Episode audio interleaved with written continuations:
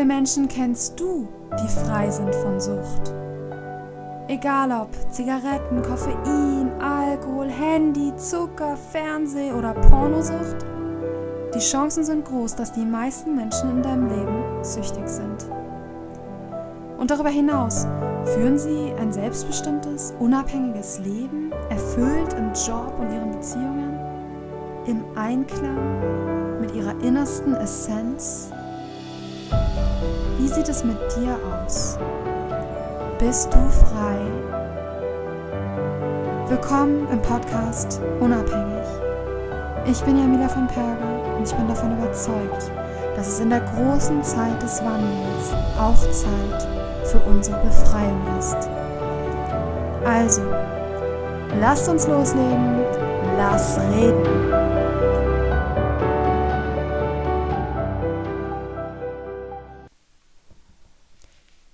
Ja, hallo, ihr wunderschönen Menschen da draußen. Das hier ist Folge 2. Heute wollen wir uns mit der Frage beschäftigen, bin ich süchtig? Diese Folge soll dazu dienen, um euch zu helfen, Klarheit zu bekommen, wenn ihr euch nicht sicher seid, ob ihr süchtig seid Mag euch vielleicht erstmal komisch vorkommen. Die meisten von euch wissen wahrscheinlich um ihre Sucht. Mm. Dennoch denke ich, gibt es schon Bereiche, wo wir uns nicht ganz sicher sind, beziehungsweise ähm, ich zum Beispiel war mir meiner Alkoholsucht lange nicht bewusst und ich möchte in dieser Folge einfach gerne Indikatoren geben, die auf eine Sucht hinweisen, beziehungsweise euch mit meiner Erfahrung mit euch teilen, hm, wann es meiner Meinung nach sich um wirklich eine Sucht handelt. Ich finde das mega wichtig, weil solange wir kein wirkliches Bewusstsein haben über unsere Sucht, wir natürlich auch niemals Schritte einleiten können, uns von der Sucht zu befreien. solange wir uns nicht so richtig sicher sind oder uns das schönreden oder verdrängen oder sagen, ach na ja, jeder hat ja ein Laster oder all diese, ich sag mal, Ausreden und Rechtfertigungen, die wir uns oftmals selbst zurechtlegen. Ja, solange wir das tun, ja, können wir eben, wie gesagt, nichts ändern. Und ich finde es mega wichtig, wirklich das ins Bewusstsein auch wirklich zu holen, weil, weil euer, euer Unterbewusstsein weiß es natürlich längst. weiß natürlich längst, dass ihr süchtig seid und ähm, eure Seele weiß es natürlich längst. Aber manchmal ist es nicht so richtig in unserem Bewusstsein drin. Genau. Bevor ich anfange, möchte ich euch ein bisschen was von mir erzählen. Hier ist es gerade noch super früh, 6.30 Uhr morgens. Es ist stockdunkel. Es ist kalt draußen. Also kalt im Verhältnis, wenn ihr in Deutschland lebt oder so. Da ist es viel, viel kälter. Ich habe mir gerade den Ofen angemacht, sitzt gemütlich neben einem Feuerchen. Und ich hatte gestern Nacht einen Albtraum. Den möchte ich mit euch teilen, weil das ein typischer Traum ist, mm, an dem man gut sehen kann, wie stark das Unterbewusstsein arbeitet, um ja Vergangenes zu verarbeiten ähm, in Bezug jetzt, das war jetzt in Bezug auf meinen Alkoholkonsum. Also, ja, ich bin auf einer Party und ich trinke die ganze Zeit alkoholfreie Getränke. Das ist übrigens neu. Ich habe monatelang immer geträumt, dass ich trinke oder dass ich vergessen habe, dass ich nicht mehr trinke und mich dann erschrecke, als ich was trinke. Aber das ist jetzt ganz neu, dass ich eben auch Träume habe, wo ich schon im Traum äh, mir bewusst bin, dass ich eben nicht mehr trinke. Also, ich bin auf einer Party und trinke nur alkoholfreie Getränke.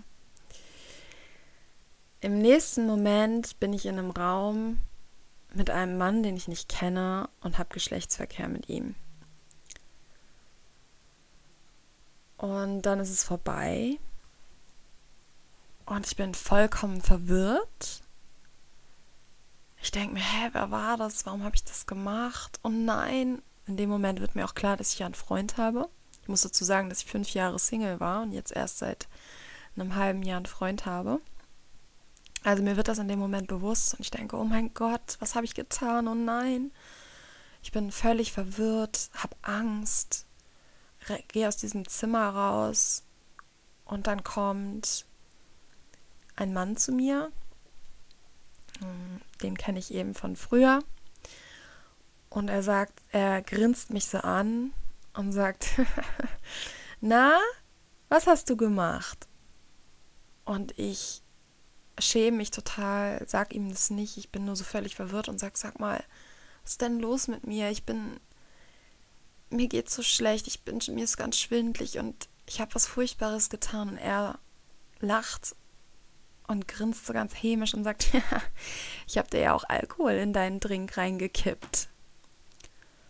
Oh, und in dem Moment wird mir das klar, dass ich betrunken war und ja, eine Welt bricht für mich zusammen. Und in dem nächsten Moment bin ich, weiß ich nur, dass ich zu Hause bin bei meinem Freund und ihm alles gestehe. Und so wie er ist, ist er ganz ruhig geblieben. So ist er auch im echten Leben. Aber ich sah ihm natürlich an, diese tiefe Traurigkeit. Ja, es war ein richtig furchtbares Gefühl. Ich weiß nicht, ihr kennt das vielleicht, dass man manchmal träumt und aber auch richtig starke Emotionen im Traum hat, also richtig doll Angst hat oder richtig dolle Freude hat oder so. Und in dem Fall war es wirklich ein zerschmetterndes Gefühl. Es war richtig furchtbar. Ja, ich erzähle euch das, weil mir natürlich aufgefallen ist, seitdem ich mit dem Trinken aufgehört habe, dass ich sehr viel träume vom Alkohol und man daran gut sehen kann, wie viel da im Unterbewusstsein sich angesammelt hat, was nicht verarbeitet wurde und wie belastend das ist für unsere Seele. Und ja, und unsere Träume sind ja eben dafür da, Dinge aus dem Unterbewusstsein in unser Bewusstsein zu bringen. Das glaube ich jedenfalls. Ich glaube, unsere Träume sind dafür da, Unsere Träume sind unglaublich heilsam. Unsere Träume wollen uns was sagen. Und ja, sie haben eben diese Aufgabe, dass uns Dinge bewusst werden können und dass wir Dinge verarbeiten können. Ja, so viel dazu. Und jetzt fange ich an damit, ähm, euch zu erzählen, was ich denke, woran man gut erkennen kann, ob man süchtig ist. Dabei spielt es echt gar keine Rolle, welche, mit welcher Sucht ihr euch beschäftigt oder was ihr glaubt, von was ihr süchtig sein könntet. Das spielt hierbei gar keine Rolle. Also, der erste Punkt, den ich habe, ist, wenn ihr euch Gedanken macht, ob ihr süchtig seid. Hm, das ist für mich ein richtig großes Indiz dafür, dass ihr süchtig seid. ja, also sobald man eben anfängt, mh, mm, ja, man merkt dann ja schon, es arbeitet etwas in einem. Und ich glaube, man würde sich, jemand, der nicht süchtig ist, der hat kein Problem mit der Substanz oder mit dem Verhalten und macht sich deswegen auch einfach keine Gedanken darüber. Ja, weil der ist frei. Genau. Dann ähm, habe ich als nächsten Punkt, wenn ein Leidensdruck da ist. Ähm, der Leidensdruck kann in vollkommen verschiedenen Formen auftauchen. Er kann zum Beispiel psychisch sein. Ja, als Beispiel in Form eines schlechten Gewissens. Wenn ihr zum Beispiel ja nach dem Trinken morgens aufwacht und ihr habt ein schlechtes Gewissen und ihr habt solche Gedanken wie, oh, hätte ich das mal nicht gemacht oder oh, ich möchte das eigentlich nicht mehr oder oh, beim nächsten Mal weniger oder oh, ich lasse das jetzt erstmal sein für eine Weile. Also dieses schlechte Gewissen ist, ein, ist ja ein, eine Form von Leid und ja, außerdem kann Leidensdruck natürlich auch körperlich sein. Also zum Beispiel in Form von Übergewicht oder in Form von Schmerzen. Ihr merkt zum Beispiel, dass nach dem Konsum von einer bestimmten Substanz oder auch von Essen, ja, also ja, wie gesagt, man kann wirklich von sehr vielen verschiedenen Dingen abhängig sein. Mm, ihr merkt, dass ihr in irgendeiner Form dabei körperlich belastet seid oder werdet. Ähm, genau, das ist äh, auch eine andere Form von Leidensdruck. Es kann natürlich auch sowas, ne, wie beim Rauchen zum Beispiel sowas sein, dass ihr Husten habt oder was auch sehr häufig ist bei den verschiedensten Arten von Süchten, dass ihr merkt, ihr seid relativ häufig erkältet, relativ häufig krank. Ihr fühlt euch nicht gut und ihr seht einen Bezug zu ja, zu einer Substanz oder zu einem Verhalten. Genau, also wenn in irgendeiner Form Leidensdruck da ist. Der nächste Punkt, den ich habe, ist, wenn ihr versucht, es zu kontrollieren. Das ist ein wichtiger Punkt. Ich bin der Überzeugung, dass wenn man versucht, etwas zu kontrollieren, man es nicht mehr unter Kontrolle hat. Weil wenn man es unter Kontrolle hätte, würde man nicht versuchen, es zu kontrollieren. Beispiele für Versuche, etwas kontrollieren zu wollen, ist das Reduzieren von etwas.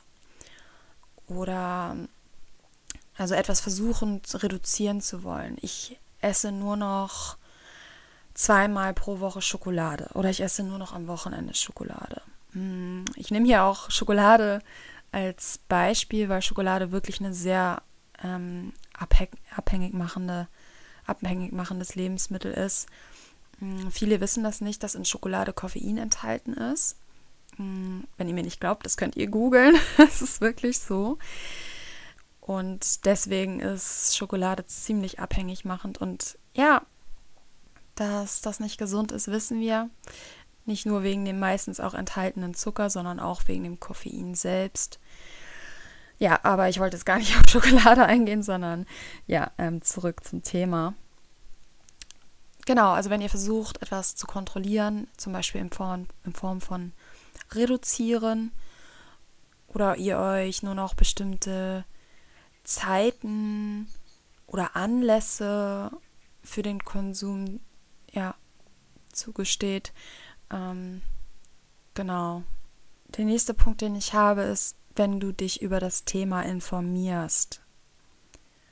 Also damit meine ich, wenn du anfängst, äh, zum Beispiel andere Leute auf ihr Verhalten anzusprechen. Ja, sag mal, wie ist denn es bei dir? Wie oft trinkst du? Oder ähm, ja, wie oft schaust du dir Pornos an? zum Beispiel. Machst du das nur einmal die Woche oder machst du das auch täglich? Oder wenn du googelst über das Thema, wenn du in irgendeiner Form versuchst, dich über das Thema zu informieren. Ja, oder wenn du dir einen Podcast darüber anhörst, zum Beispiel. genau, das ist auch ein Zeichen dafür, dass du süchtig bist. Dann wenn es, äh, mein nächster Punkt ist, wenn es dein Leben in irgendeiner Art und Weise beeinträchtigt. Hm, das kann zum Beispiel sein, wenn dir auffällt, dass du durch dein Verhalten oder deinen Konsum oder beides ähm, weniger Zeit für andere Dinge hast. Wenn du dich damit ablenkst von den Dingen, die du eigentlich wirklich machen möchtest. Also ein gutes Beispiel dafür ist, du kommst von der Arbeit nach Hause und möchtest eigentlich gerne an einem Projekt arbeiten, an deinem Herzensprojekt. Du möchtest vielleicht neben der Arbeit, die du gerade machst, eigentlich dir ein eigenes Business aufbauen oder du möchtest unbedingt Sport machen nach der Arbeit oder irgendwas anderes stricken, keine Ahnung, irgendwas, was, was dir gut tut. Und du tust es aber nicht, weil, oder du tust es nur ganz selten, weil du dich eben mit deiner, in Anführungsstrichen, Sucht oder deinem Verhalten beschäftigst. Also zum Beispiel, du schaltest einfach immer eine Netflix-Serie danach an. Und du kannst es einfach nicht sein lassen. Immer wenn du eigentlich dich mit deinem, mit dem beschäftigen willst, was dir gut tut, machst du stattdessen eine Netflix-Serie an oder den Fernseher. Oder du machst dir ein Glas äh, Wein fertig. Oder du stopfst irgendwie Chips in dich rein. Oder du guckst dir Pornos an. Oder du, ja, keine Ahnung. Du gehst exzessiv einkaufen, weil du kaufsüchtig bist. Also, ja, was auch immer es bei dir ist. Ja, also für mich ist es eben ein Zeichen, wenn unser Leben auf irgendeine Art und Weise beeinträchtigt wird und wir dadurch eben nicht das tun können, was wir eigentlich wollen. Oder auch in irgendeiner anderen Art und Weise beeinträchtigt, ja. Also Zeit war jetzt nur ein Beispiel. Ja, dann der nächste Punkt, den ich habe, ist, wenn diese kleine, leise, weise Stimme zu dir spricht.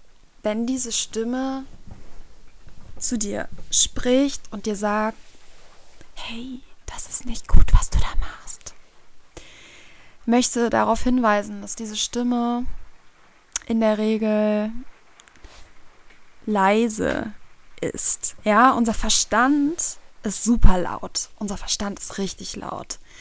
Diese weise innere Stimme, ich denke, das ist, ist jetzt nur meine Vermutung, aber ich glaube, das ist tatsächlich die Stimme unserer Seele oder die Stimme unseres Herzens, die da zu uns spricht.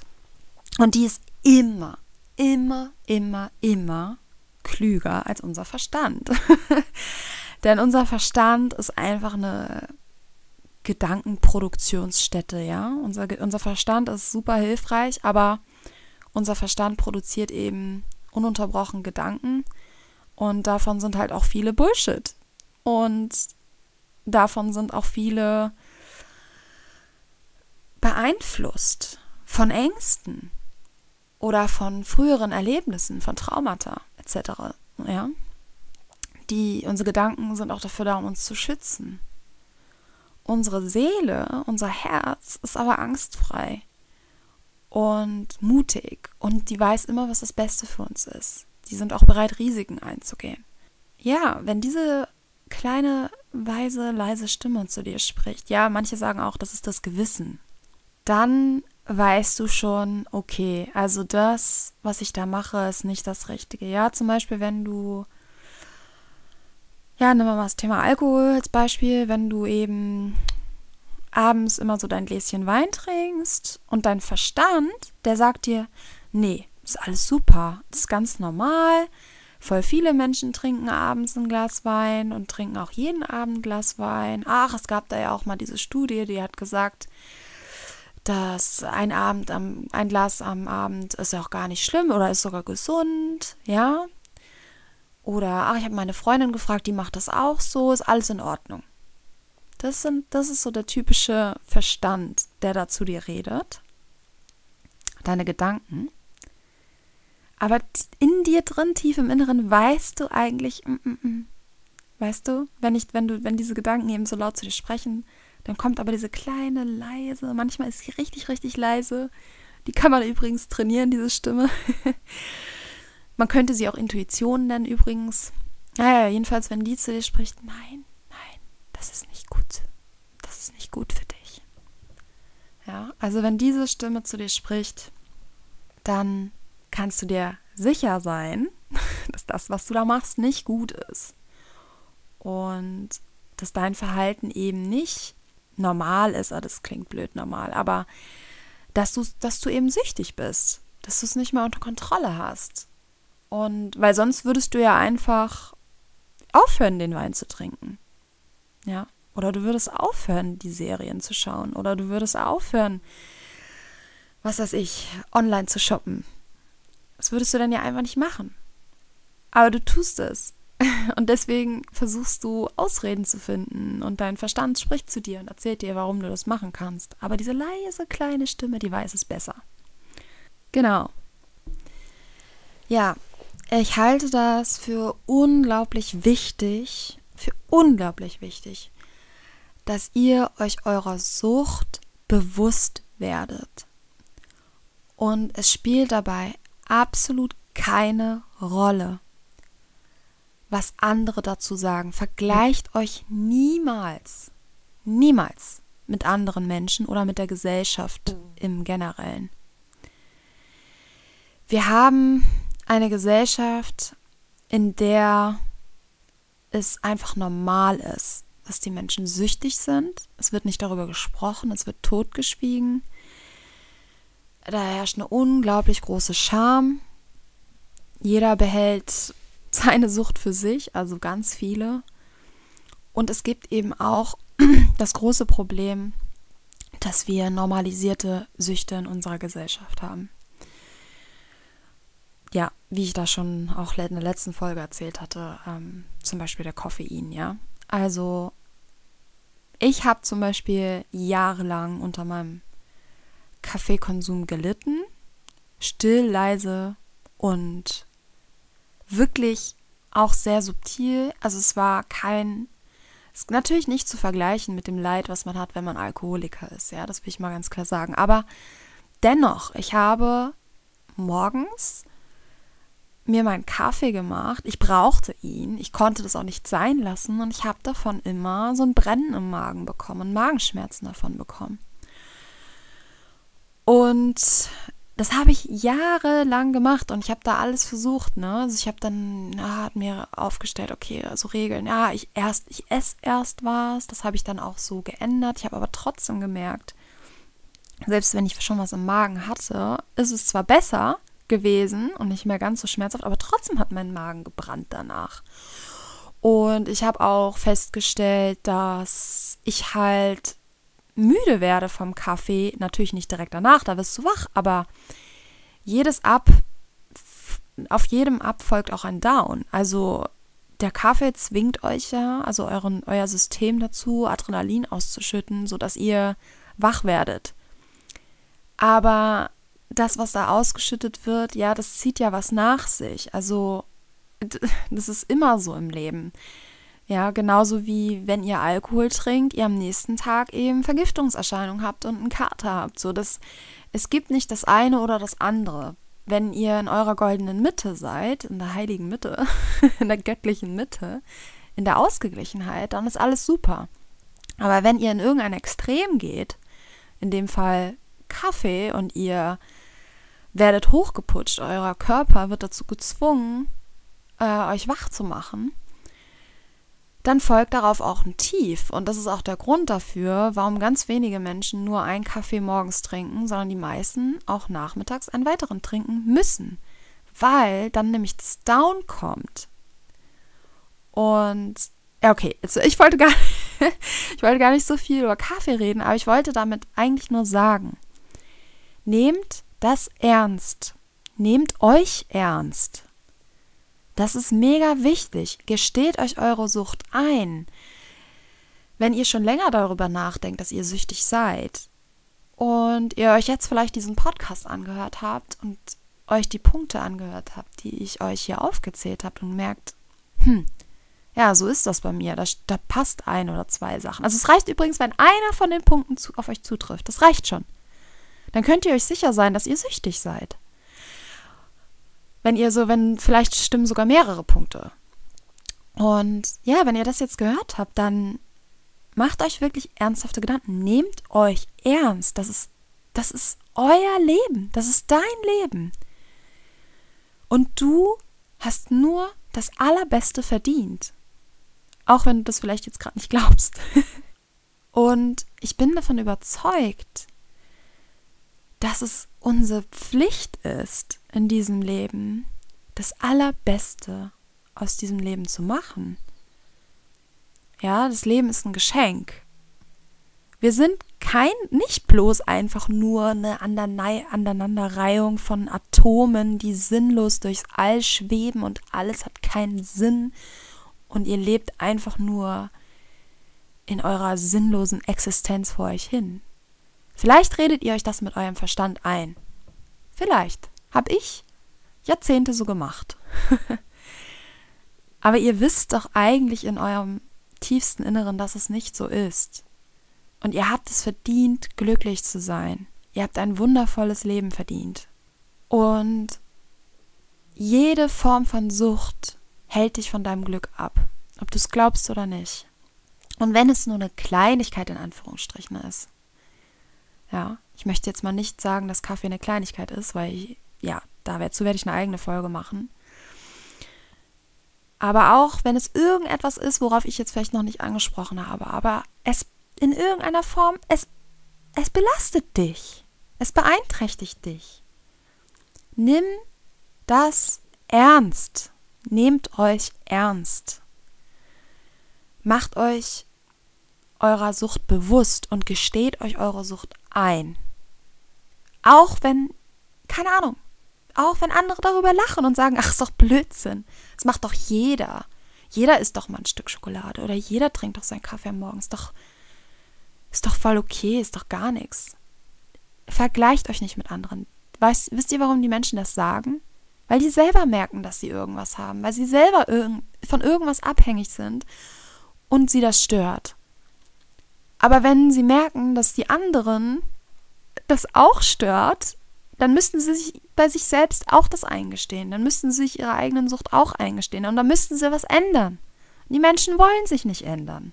Aber ich kann euch versprechen, dass wenn ihr eine Sucht habt und ihr euch die eingesteht, dann ist das der erste wichtige Schritt zur Veränderung. Und auch wenn du vielleicht jetzt gerade noch denkst, dass du das nicht ändern willst oder dass du keine Lust darauf hast oder ach, es ist doch eigentlich gar nicht so schlimm oder all diese Dinge. Glaubt mir, wenn ihr euch erstmal wirklich das eingestanden habt, dass ihr eine Sucht habt, dann folgt irgendwann der Schritt auch, dass ihr sie loswerden wollt und dass ihr Schritte einleiten werdet. Und sobald ihr euch davon befreit habt, werdet ihr sehen, was für einen unglaublich großen Unterschied das macht in eurem Leben. Jede noch so kleinste Sucht macht einen Unterschied in eurem Leben. Macht euch weniger zufrieden, glücklich. Allein schon, wenn das schlechte Gewissen wegfällt. Wenn diese kleine leise Stimme Ruhe gibt. wenn die Scham weg ist. Es gibt da so viel zu, zu sagen. Aber ich denke, das reicht jetzt. Ich hoffe, ich habe meinen Punkt klar gemacht.